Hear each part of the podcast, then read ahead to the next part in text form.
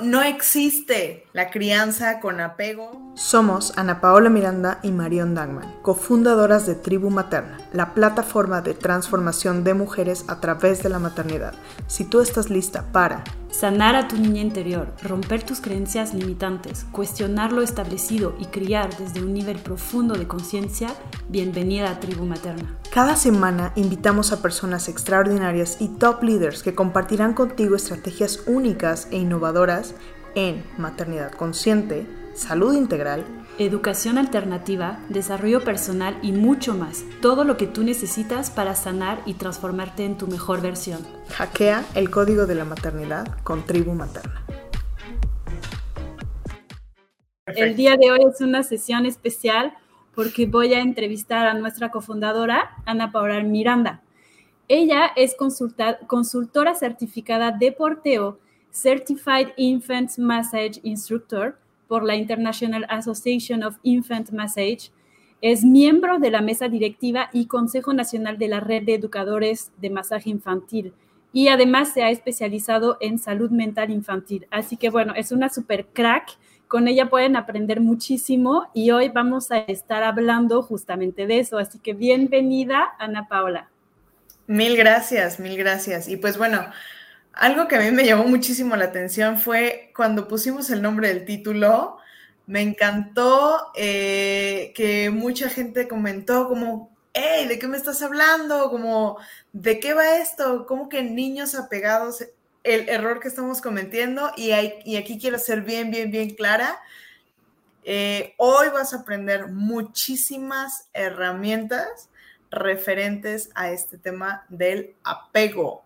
Hemos hablado de, dentro de varias de nuestras sesiones y en muchas se habla de los vínculos, de cómo, de por qué, pero hoy vamos a hablar de cuál es la base, cuál es el tras bambalinas y un poquito de, de información mediante neurociencias a través de cuáles son estos errores que estamos cometiendo referentes a la crianza con apego.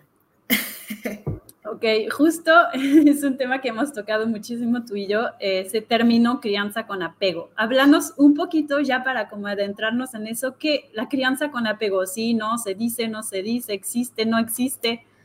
Súper, pues, primero, no existe la crianza con apego o la crianza sin apego. Existe la crianza per se. Existen muchos tipos de apego y, y ojo, el apego solamente es un mecanismo de supervivencia. El apego es la, el instinto que tenemos los seres humanos para aumentar nuestra capacidad y posibilidad de sobrevivir.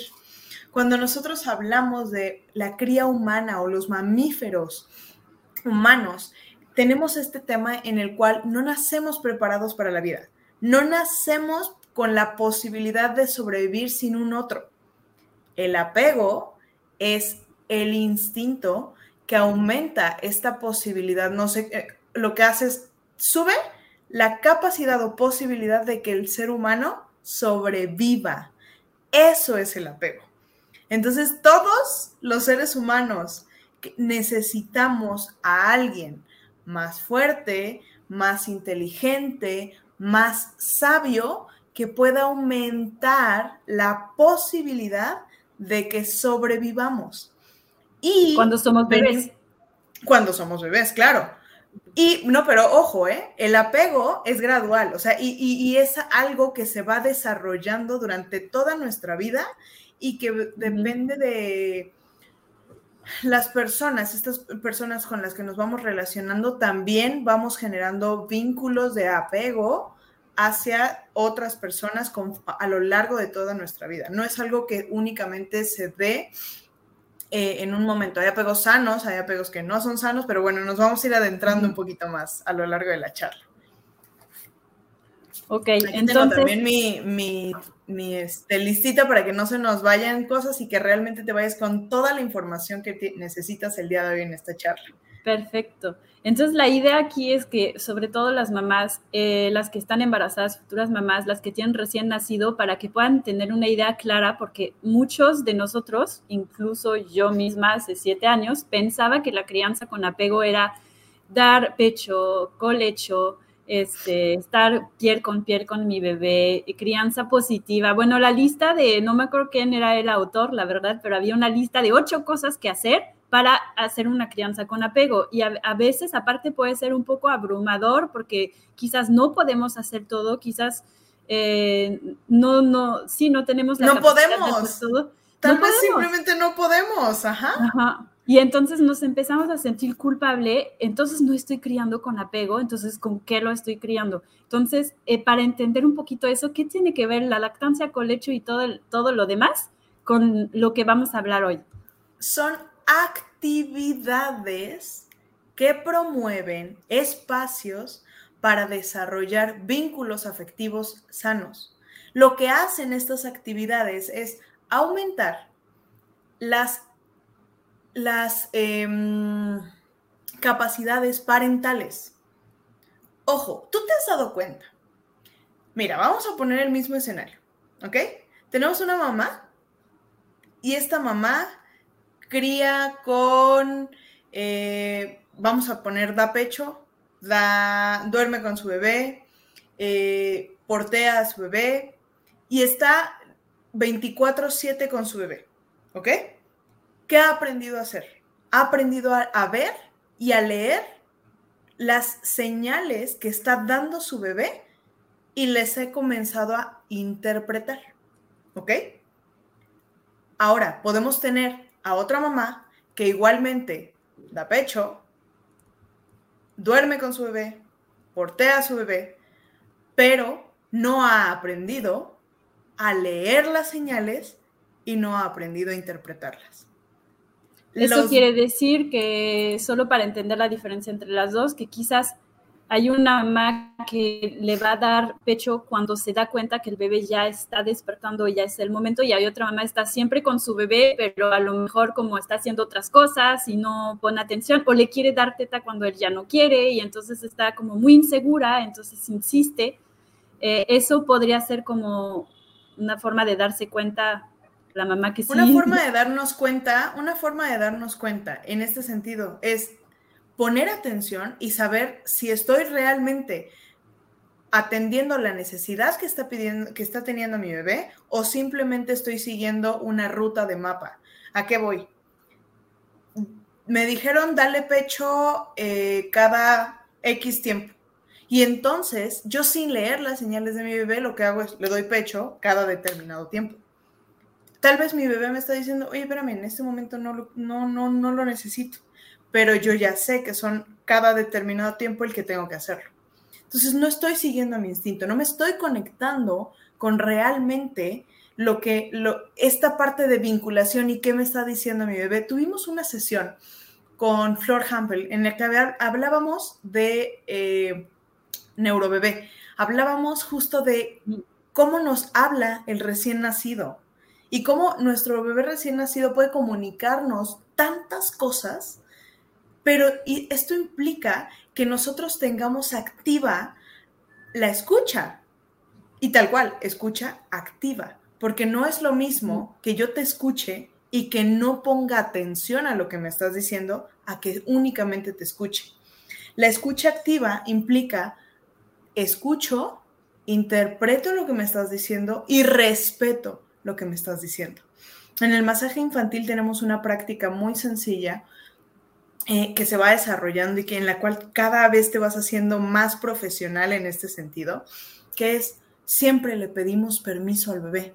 Cuando nosotros vamos a comenzar la práctica de masaje, lo que hacemos es, hacemos una señal primero visual, ¿ok? Nos acercamos al bebé 18 a 20 centímetros, frotamos nuestras manos, primer, eh, eh, si te das cuenta, incluimos el sonido, incluimos lo, visual, nos acercamos y complementamos con, ¿me das permiso de hacerte un masaje?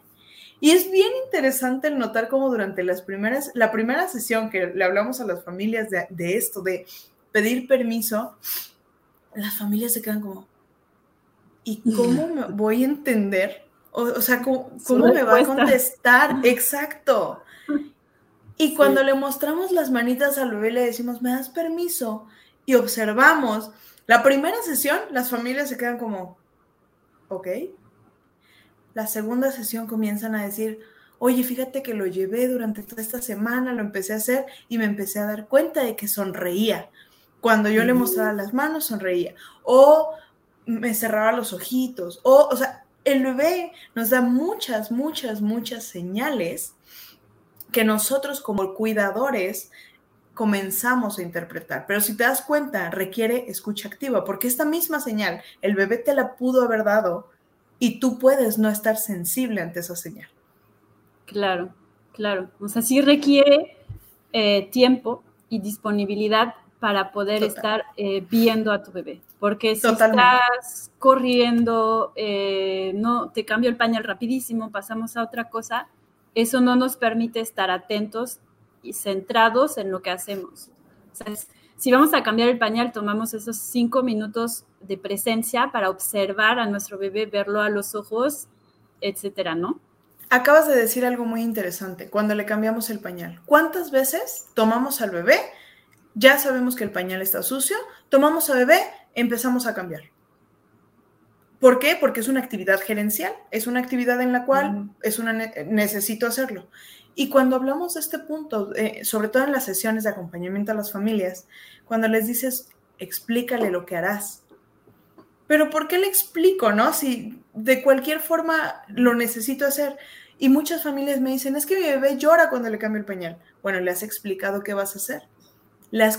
te has tomado como este tiempecito para decirle, oye, mira mi amor, voy a tomar tus pesitos, voy a girarte, esto que estoy haciendo es para que tú estés limpio, para que tú estés cómodo, para que te sientas bien. Y cuando la gente empieza a hacer esto, cuando las familias y las mamás comienzan a poner atención a estos pequeños detalles, de repente el bebé tiene respuestas distintas. Claro. O sea, es que son detalles muy mini, como nada más avisar, pedir permiso, avisar lo que va a suceder y el bebé va a empezar como a, tener, obviamente en el caso del masaje infantil, incluso el cambio de pañal puede ser un momento agradable. Totalmente. Eh, y, eso cambia todo, ¿no? Y eso es la construcción de un vínculo afectivo sano. sano. Así es. Ok. Así es. Es para entender eh, ¿qué sería un vínculo afectivo que no es sano? Se cortó un poquito la... Ah. ¿Cómo sería eh, la construcción de un vínculo afectivo que no es sano? Para entender bien como la, Para entender este punto, vamos, vamos a hacer una analogía en un momento más de, para que lo puedan identificar al 100%, pero en específico, la construcción de un vínculo afectivo que no es sano tiene que ver con no estoy escuchando y no estoy interpretando de manera correcta las señales que me está dando mi bebé. ¿ok? Probablemente vamos a poner, mi bebé se chupa las manos, ¿no? Y yo digo, ok, estoy observando la señal, estoy observando qué está pasando, pero no estoy reaccionando ante esa señal. Entonces mi bebé se sigue chupando, se sigue chupando, se sigue chupando hasta que de, pronto el bebé se desregula, sale de su estado de calma y comienza con una sensación de displacer. Entonces, la, y la sensación de displacer la, destapa o la detona con el llanto. Entonces, ya no es un, ya no es me quejé, ya es pasé al llanto. ¿Ok? Y quiero hacer, quiero hacer mención de un estudio justo que, que se hizo referente a este tema con unos bebés en Londres y unos bebés en Copenhague. Este grupo eh, de bebés, los estudios que tienen que ver con el acompañamiento para, para, bebés, pues no pueden ser como tal tan estrictos porque no podemos como quitarle o ponerle a uno, pero simplemente se observaron las prácticas cotidianas. Ya, ya en, sí, lo que ya se estaban haciendo. O sea, no estaban diciendo a las familias, deja de hacer esto para que podamos tener un grupo control. Correcto. Entonces, en, estos, en estas familias que vivían en Londres, la mayoría no tenía tanto no había este cuidado proximal, ¿ok? Los bebés dormían en otra habitación, los bebés em, no eran llevados en brazos la mayor parte del tiempo y, los bebés de Copenhague tenían este cuidado proximal muy activo.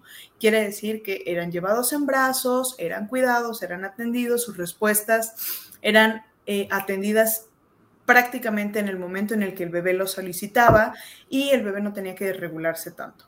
Bueno, durante los primeros 10 días se notó una diferencia significativa en la que el 17% de, los bebés que vivían que estaban eh, dentro del grupo de Londres tenían desregulaciones y, y momentos de llanto inconsolable muy profundos, muy, muy latentes. Cuando en el grupo de Copenhague únicamente el 1 o el 2% tenía estos momentos de llanto inconsolable por largos periodos. Entonces, eh, y se notó una reducción en la cual la cantidad del llanto, o sea, no solamente el periodo largo, sino la cantidad de llanto se redujo en un 50% en el grupo de control de Copenhague. ¿Qué quiere decirnos esto? Ya no era llanto, era queja. El bebé no tenía que desregularse para demostrar que había insatisfacción porque sabía que las necesidades, o sea, que la necesidad que tenía iba a ser cubierta.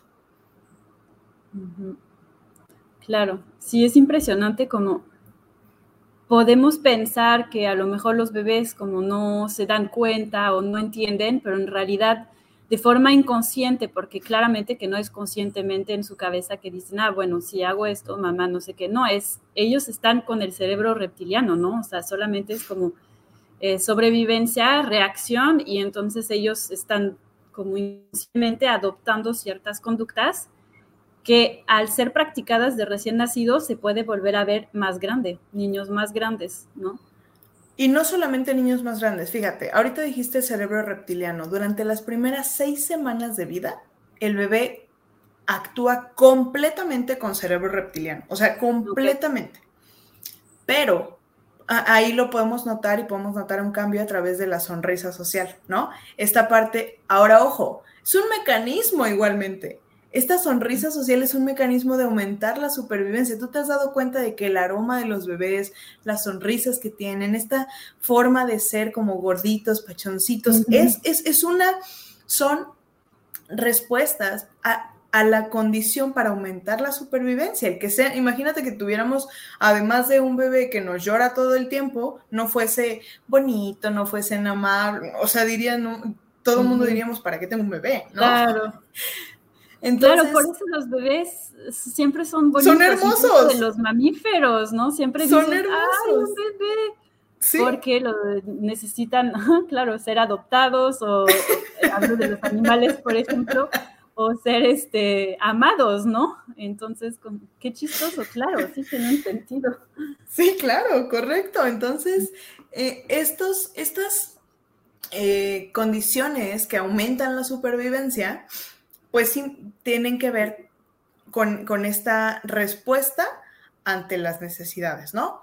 Pero justo mencionaste, actuamos con el cerebro reptiliano, pero las respuestas que les estamos dando hoy a esos bebés van a influir completamente en el futuro del bebé. Claro.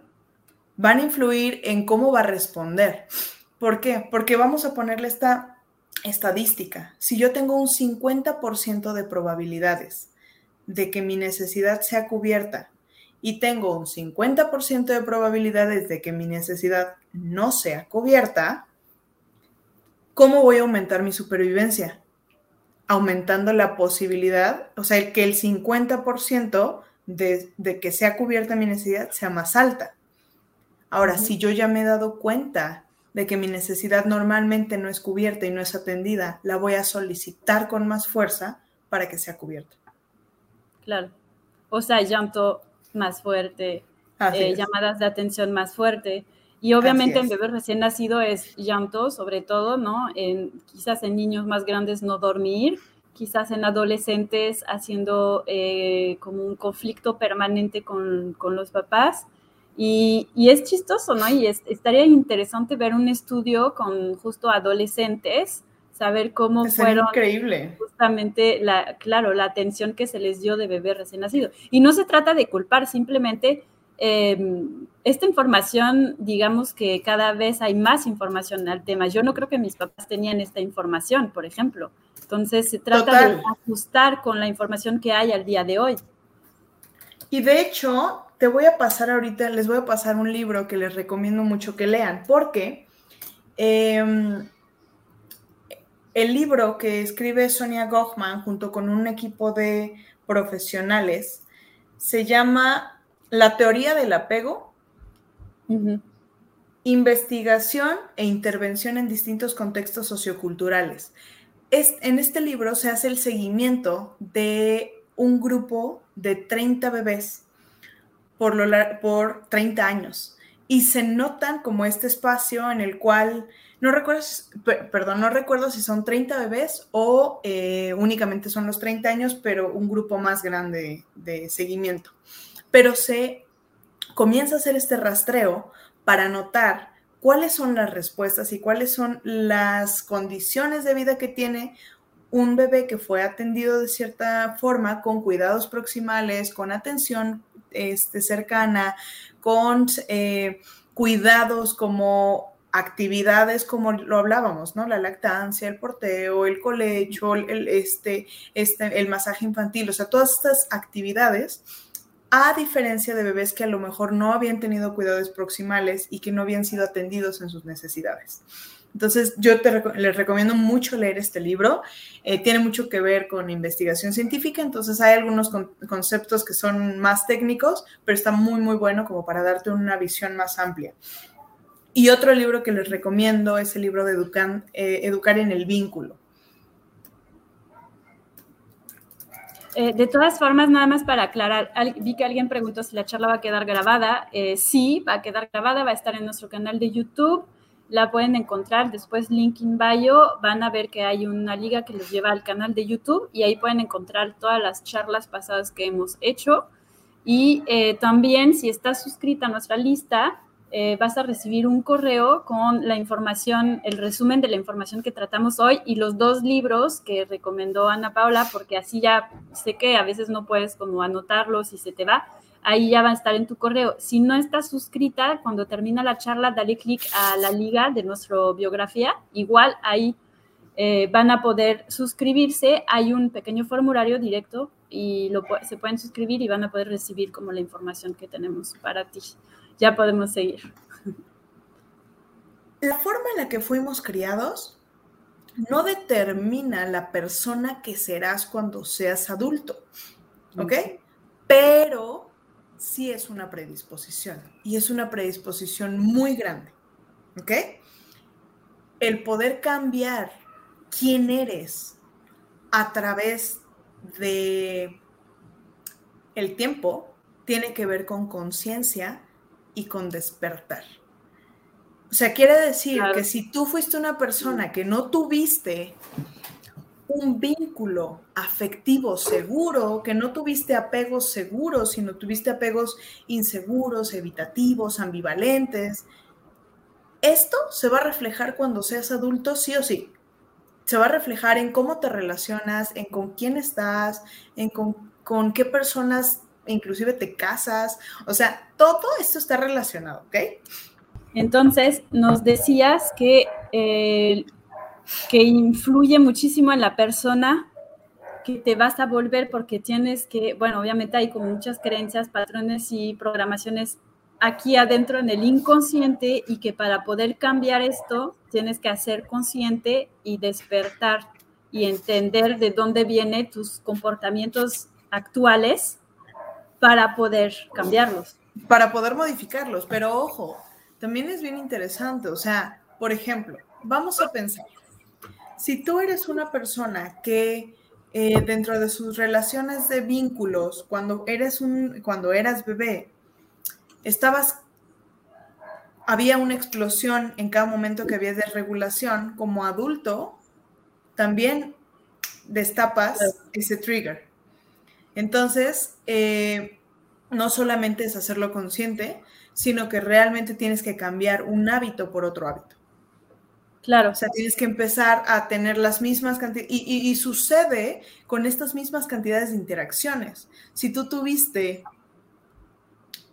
500 interacciones en las cuales el, trigger era tan alto y tenías esta, esta explosión, tienes que tener la misma cantidad de interacciones positivas, o sea, en la cantidad en que no reacciones de esta forma para poder tener una para poder tener una equivalencia, compensar y entonces haber cambiado la forma en la que te en la que Claro, eso de hecho es algo de programación lingüística, ¿no? Es estar eh, quitando lo negativo a una correlación entre un evento y una reacción emocional y luego no solamente emocional, pues lo emocional lleva a la reacción física eh, reemplazándolo por algo positivo. Y se pueden hacer de muchas formas. Puedes hacer ayuda con hipnosis, ayuda justo con ejercicios de programación neurolingüística, se puede, pero tiene que ser a través del subconsciente. Total. O sea, hacer, solamente decir, ok, bueno, cada vez que lloraba, mi mamá me dejaba llorar en el cuarto y estar consciente de esto no va a resolver el, el tema. O sea, es el primer paso, hacer conciencia de lo que sucedió, pero no lo va a resolver. Hay que ir más lejos, ¿no? Y ahí es en donde nosotros como adultos entonces tenemos la capacidad y la posibilidad de cambiar los patrones de nuestra generación hacia adelante. Porque si tú sabes que tienes un trigger y que hay algo que te molesta en ese sentido, bueno, entonces comenzar a escuchar nuestro instinto para decir yo cómo respondo y resueno ante estas necesidades que tienen mis hijos, ante estas necesidades que hay en, mi bebé.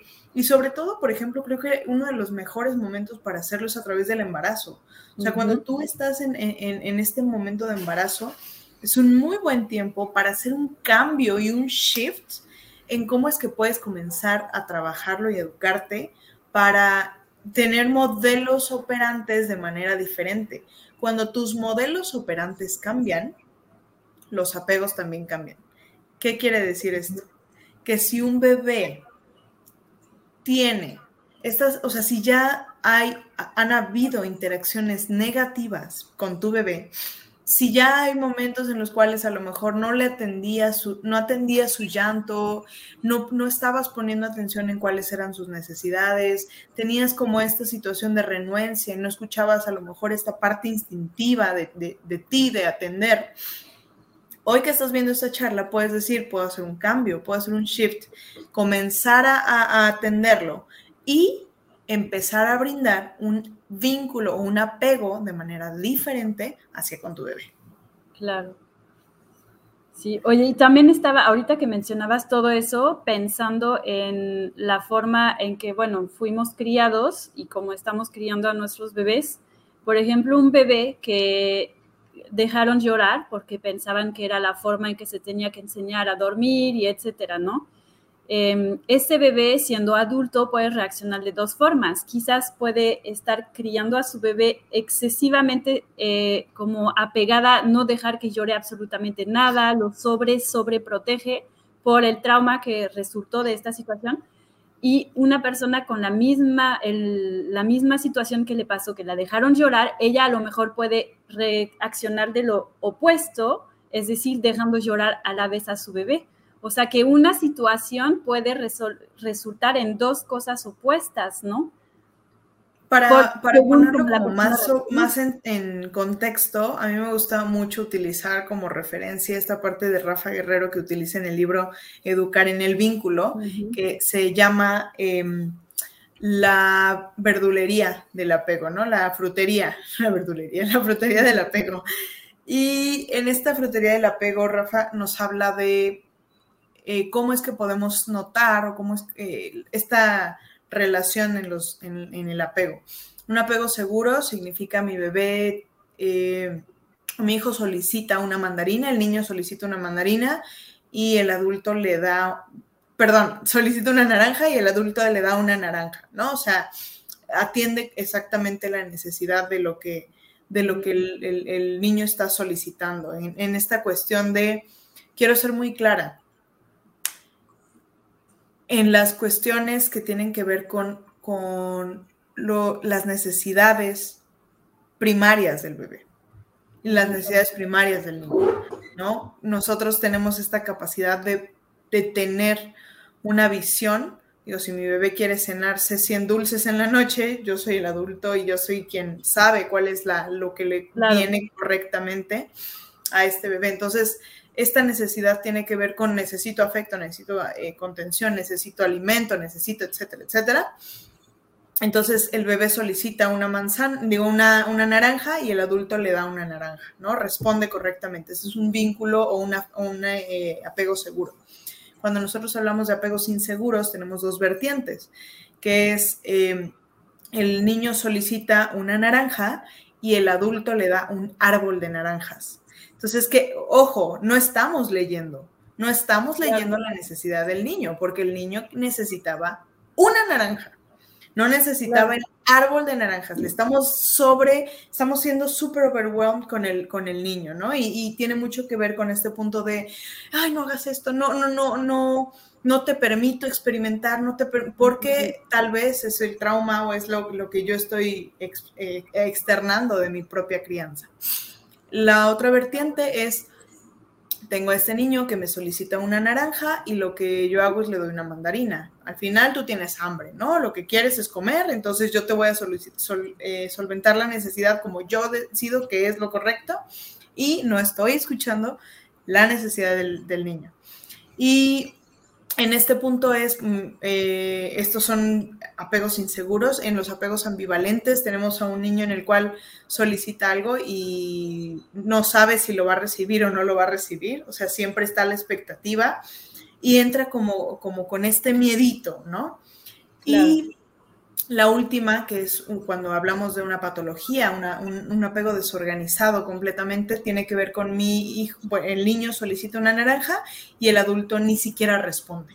O sea, el adulto ni siquiera está atento o escuchando absolutamente, no, no aparece, no hay nada, es silencio completamente. Entonces, es una forma muy fácil de poder notar esta, situación de cómo estamos criando y cómo estamos desarrollando los vínculos afectivos y los apegos con el bebé. Entender que el apego es aumentar la supervivencia, va a ir acompañado de condiciones y de actividades para reforzar esta supervivencia, pero que como adultos tenemos la posibilidad de que este bebé lo solicite mediante una desregulación o lo solicite mediante esta parte de saber que lo va a recibir. Y una de las, de las cosas que a mí me gusta mucho, Inés Di Bartolo menciona, cómo aprende a esperar un niño. Y la respuesta es sin haber esperado. Cuando entiende este niño que su necesidad va a ser cubierta, entonces no tiene que pedirlo a gritos, no tiene que solicitarlo diciendo, hazme caso, porque sabe que si dice, oye, necesito esto, lo va a obtener. Claro, y aparte, eh, obviamente un recién nacido no tiene esa capacidad, ni un bebé, a partir de un cierto tiempo puede empezar a esperar un minuto, dos minutos, dependiendo de lo que es. Y un niño ya más grande que se le ha dado en sus necesidades básicas, obviamente, no hablamos de dulces, tele y cosas que sabemos que no, eh, que se le ha dado inmediatamente lo que necesitaba cuando no tenía la capacidad de esperar, cuando ya tenga esta capacidad lo va a poder hacer sin problema de, ah, espérame dos minutos, estoy terminando de lavar los trastes, ahorita voy. Él sabe que tú vas a ir. Porque yo veo también, eso es uno de los errores, de hecho, que muchas veces decimos, sí, sí, ahorita, y no lo hacemos. Porque el niño ya se fue a hacer otra cosa y nosotras de, ah, ya se distrajo, no lo va a hacer. Y eso es un error, o sea, deberíamos de ir y decirle, oye, ¿todavía quieres que hagamos esto? A lo mejor cambio de opinión, pero al menos cumplimos con nuestra, eh, bueno, nuestra promesa de sí, ahorita voy en dos minutos. Claro. Esto, ¿no? Claro, claro, estar pendiente y estar atento. Eh, recordar que esta parte de poder interpretar las señales que nos dan nuestros niños, nuestros bebés, tiene que ver con, con, el hecho de poner atención, o sea, escuchar activamente qué es lo que me está diciendo, qué es lo que, lo que está solicitándome.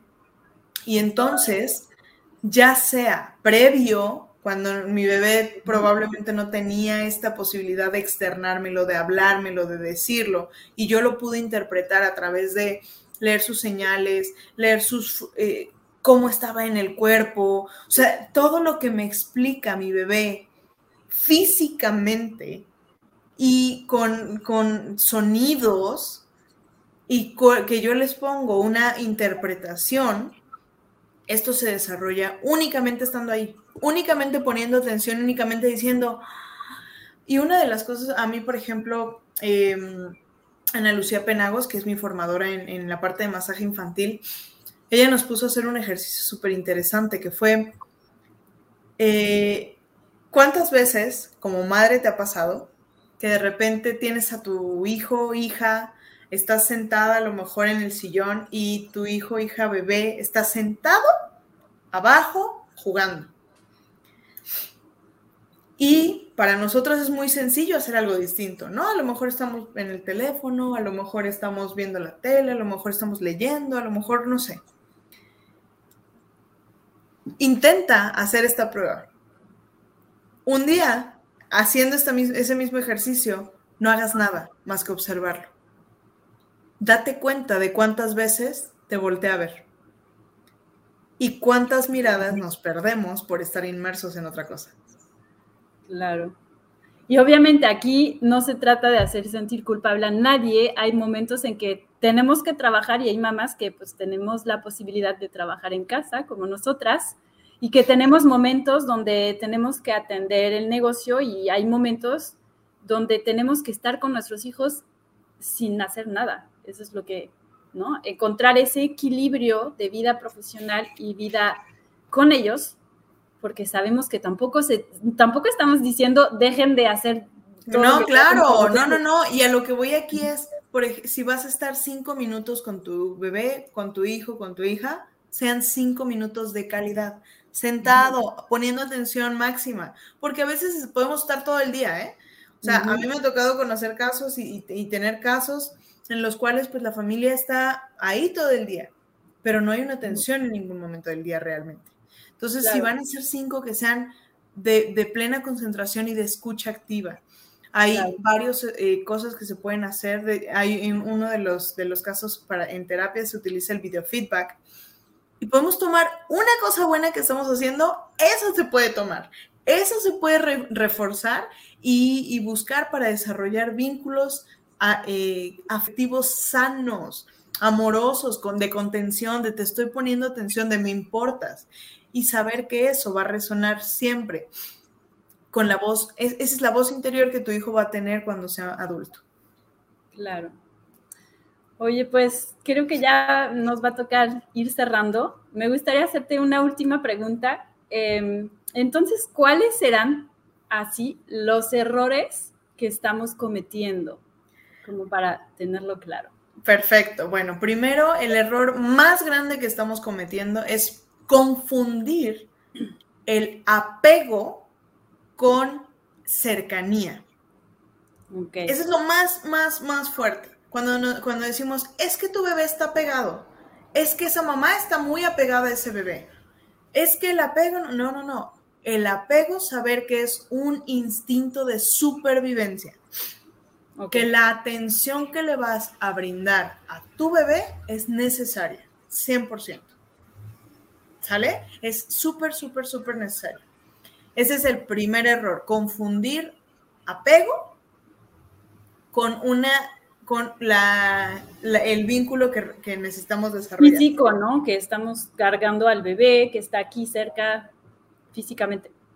Lo segundo, el segundo error más claro que estamos, o más grave que estamos eh, cometiendo es no poner atención a las necesidades de nuestro bebé a través de nuestro instinto, escuchar el instinto, saber que yo estoy necesitando brindarle cierta atención proximal, porque también mi instinto me lo dice. Y escuchar a los demás. Entonces, Aquí hay también todo un tema a través del instinto, que eso podría ser como otra, otra charla por completa, porque obviamente cuando venimos cargadas con muchos traumas, a veces el instinto no está funcionando bien. Entonces, cuando sientes como que no está funcionando bien, eh, vale la pena en este momento hacer un trabajo de terapéutico. Y de hecho, siempre lo decimos, la maternidad y ver cómo reaccionamos con nuestros hijos durante el embarazo y con ciertas cosas te lleva a cuestionarte y a sanar, sanar, sanar, sanar muchas cosas. Y eso es bien importante.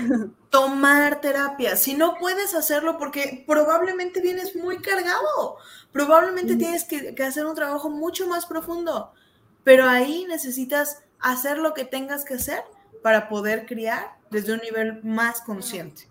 Totalmente. Ok, y hay un número tres. El número tres sería no poner atención a lo que los demás dicen. O sea, sacar de la relación de vínculo a, un a una tercera persona. Es, el vínculo es aquí, es lo que yo estoy haciendo con, con mi hijo, con mi bebé, es me corresponde a mí. Claro. Y aparte, bueno, ya eso también es otro tema, de que los bebés nos llegan para enseñar algo, o sea, realmente son nuestros maestros. Entonces, la e-, Esa es una, una de, los, de las frases que a mí me encanta utilizar, que es, recuerda que tu bebé es tu maestro, tú eres el experto, tú eres la experta y las personas que estamos acompañándote en este proceso de maternidad, o sea, los profesionales que puedes encontrar al lado de ti, somos únicamente facilitadores de información. El baúl de herramientas lo tienes tú. Y tú eres quien va a poder decidir qué le viene bien a mi familia y qué no le viene bien. El realizar actividades como la lactancia, como el porteo, como el masaje, como el colecho. Hay mucha gente que hace todas estas actividades y que no tiene vínculos afectivos sanos. O sea, la actividad es otra cosa. Lo que, lo que es tras bambalinas es lo que importa. Eso podría ser el cuarto error, quizás, ¿no? Confundir, las actividades, claro con el apego, ¿no? Así es. Ok. Pues fue una charla con mucha información. Me hubiera encantado saber todo eso hace siete años. Pero bueno, por alguna razón estaba pasando ahorita y esperamos que toda esta información les pueda ayudar. Déjenos comentarios, platíquenos un poquito si han tenido como escuchando esta charla como una revelación que, el, como decimos, el ajaja moment que van entendiendo de, por eso, ¿no? Eso queremos saber porque justo es lo que tratamos de hacer que ustedes a través de la información que les facilitamos puedan tener despertares y pequeños saltos cuánticos de que realmente ya que se dieron cuenta de algo, no pueden regresar hacia atrás, solo para adelante y avanzar. Y fíjate que justo en este punto diste algo súper clave, porque conforme eh, nosotros nos vamos formando e informando, ya no hay forma de decir no sabía, ¿no? O sea, no, no, tenía idea, no, sí tenemos idea y el punto es tomar acción. La, la, la información es potencial poder. Entonces, mientras tomas acción, recuerda, esta charla tienes que verla, tienes que compartirla, compártelo con quien sabes que necesita hacer un aha moment, puedes compartirlo con tu pareja, puedes compartirlo eh, inclusive con, tu, con, la gente que está alrededor tuyo, porque a veces tenemos una crianza en la cual nos, nos dijeron, no hagas esto, y cuando les das un poquito más de información, ellas mismas reflexionan, ellos mismos reflexionan y como que dicen, ah, es cierto, cierto. Entonces, nuestra charla la vas a poder encontrar en el canal de YouTube. Vela y compártela. Oye, y cuéntanos un poquito porque eh, tenemos ahorita muchas cosas que se van a venir con tribu materna, así que Ana Pau, te, te dejo la palabra para que nos expliques. Muy bien, pues estamos sumamente felices, estamos muy, muy, muy contentas porque justo en este fin de año estamos haciendo unos lanzamientos increíbles. Dentro de ellos tenemos ya, ya, ya en línea el curso de porteo para principiantes, para todas estas familias que están eh, por tener bebés, que tienen bebés pequeños, que están deseando saber un poco más de esta práctica vista desde el enfoque, no solamente técnico, sino desde este enfoque de la salud mental infantil, de la importancia de los vínculos afectivos, de cómo puedo llevar esta práctica hacia un nivel, cómo escalarla. El curso ya está en línea, el curso ya lo puedes ver, tú puedes hacer, eh, está dividido en tres módulos, no necesitas tener ningún cargador actualmente para llevar a cabo el curso. Te voy te, te, aseguro que este curso te va a servir con mucha, mucha, mucha información y a la par eh, te va a permitir utilizar y tener una muy buena técnica, tener completamente un atajo en tu maternidad. Nosotros sabemos que como mamás estamos buscando los shortcuts y todos los atajos posibles para lograr hacer nuestra maternidad más fácil, más sencilla, el poder seguir creciendo y brindando lo máximo y nuestro mayor potencial pero teniendo este, este atajito, ¿no? Logrando esta posibilidad de cortar tiempo, de utilizar el tiempo para las cosas que realmente importan. Así que ya está en línea nuestro curso, entra a nuestra página y descúbrelo. Eh, te voy a compartir por aquí nuestra, nuestra página en un momento más. Igualmente te va a llegar una liga en tu correo electrónico para que lo puedas ver, puedas conocer un poquito del contenido de los módulos. Hablamos de exterogestación, hablamos de vínculos, hablamos de apegos, hablamos de estrategias, actividades y tienes todo el contenido para la parte técnica de cómo utilizar tu cargador, qué cargador es correcto para tu familia, guía, quizzes. Está muy, muy, muy completo el curso y está padrísimo. Y la segunda es que, bueno, Tribu Materna es el importador oficial de Love Radius en México. Love Radius es una marca francesa de cargadores ergonómicos y es el combo perfecto. Tienes tu curso de porteo para principiantes, tienes tu cargador ergonómico, excelente calidad y que además están bellos, están súper padres para que desde el primer momento que tengas a tu bebé en brazos puedas utilizarlo, puedas llevarlo cómodamente, puedas hackear eh, estos momentos de libertad, de estar cómoda, sintiéndote plena, fuerte, feliz, poniendo atención a las necesidades que está, eh, y las señales que te está dando tu bebé desde el mejor cargador que hay en México. Así que eh, yo te recomiendo igualmente puedas darte una vuelta por nuestra página love-radios.com y puedas conocer ahí punto .mx y ahí vas a poder conocer todos nuestros modelos, todos los colores. Ya están por llegar también Fisio Carrier a México. Entonces, ponte súper atenta de todo lo que vas a tener, además del acompañamiento que hay a través de, nuestras marcas. Entonces, esos son los dos anuncios que tengo. Espera los próximos anuncios en estos dos mesecitos. Vamos a cerrar el año con todo y te va a encantar. Ok, bueno, muchísimas gracias por toda la información. Les recuerdo que vamos a enviar un correo. Si no te has dado de alta, date de alta en nuestra lista para que te pueda llegar toda la información, así como las ligas, los libros que recomendamos, el curso, etcétera. Y eh, seguimos en contacto. Nos vemos la próxima semana. Vamos a tener una sesión increíble sobre el biohacking. Uh. Cómo justo hackear nuestra salud para estar en pues mejor estado todos los días para poder hacer lo que tenemos que hacer con nuestros hijos y nosotras mismas.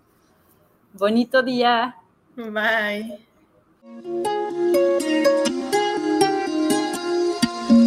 Oh.